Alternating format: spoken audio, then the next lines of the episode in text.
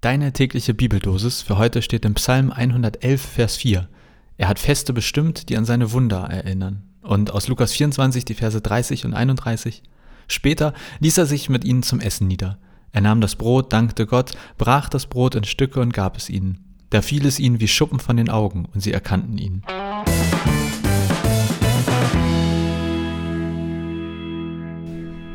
Moin und herzlich willkommen zu einer neuen Folge Vita mit C. Wir sind in der zweiten Folge der dritten Staffel und es geht heute ums Feiern oder irgendwie zumindest sowas in der Art.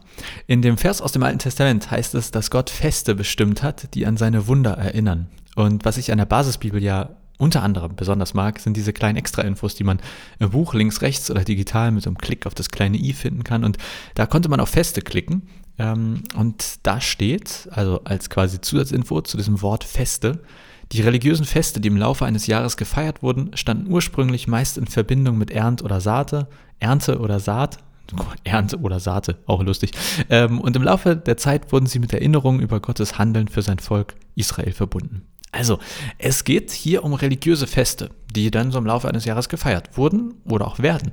Das haben wir heute ja auch noch jetzt vielleicht nicht mehr so groß oder nicht ähm, alles sozusagen so gesellschaftlich relevant, aber ja, Weihnachten, okay, feiern wir, dass Gott Mensch wurde. Ostern, irgendwie, dass Jesus gestorben ist und auch verstanden ist. Himmelfahrt ging es für Jesus zurück in den Himmel und ja, dann äh, hört das bei den meisten, würde ich sagen, auch schon auf. Also beispielsweise Pfingsten, was ist da passiert? Ähm, und dann gibt es da noch viele andere ich sage jetzt mal, kleinere Festtage oder religiösen Feiern, religiöse Feste. Ähm, ich weiß nicht, wie es dir geht, aber ich behaupte, die aller, allermeisten Menschen und auch die allermeisten Christen und Christinnen, die wissen gar nicht, was an diesen religiösen Festtagen gefeiert wird. Mich eingeschlossen, ja. Das sind jetzt auch ja nicht alles Feiertage im Sinne von freien Tagen, ähm, aber irgendwie gibt es ja einen guten Grund, vermutlich, warum das christliche Festtage sind. Und wir machen jetzt mal so ein kurzes Quiz. Ich habe einfach mal gegoogelt, wichtigste christliche Feiertage. Und ich lese euch den ersten Google-Eintrag vor und äh, mit den Dingen, die dort stehen. Und du überlegst mal, welche christlichen Festtage dir was sagen, wo du was zu sagen könntest und äh, wo nicht. Also, los geht's. Maria Verkündigung. Weihnachten. Dreikönigsfest. Maria Lichtmess. Karfreitag. Fastenzeit. Palmsonntag. Karfreitag, Ostern, Christi Himmelfahrt, Pfingsten, Frohen Leichnam, Maria Himmelfahrt, Allerheiligen. Gut, da sind jetzt einige Feiertage dabei, die vor allem in der katholischen Kirche gefeiert werden. Wollen wir jetzt mal nicht so genau sein. Ey, ganz ehrlich, ne, ich habe ja nun wirklich ein paar Jahre Theologie studiert und äh, bin auch durchaus ja hier äh, mit Leib und Seele Pastor, aber ich könnte dir nicht zu allen diesen Tagen genau sagen, was wir da eigentlich feiern. Ähm, das sollte ich vielleicht nicht öffentlich sagen. Naja, erzähl's kein weiter.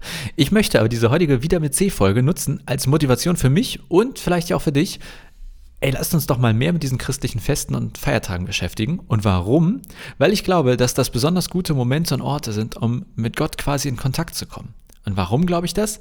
wegen des zweiten Bibelverses für heute. Da steht nämlich, Zitat, und es geht um Jesus, später ließ er sich mit ihnen, seinen Jüngern, zum Essen nieder. Er nahm das Brot, dankte Gott, brach das Brot in Stücke und gab es ihnen.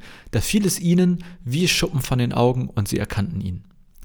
Ja, das ist eigentlich ein Vers aus einer Geschichte, wo der auferstandene Jesus mit ein paar seiner Jünger wieder abhängt und ähm, die quasi am Anfang denken, okay, Jesus ist tot, ähm, der kann es nicht sein und dann bei diesem Mal erkennen sie, hey, das ist Jesus wieder.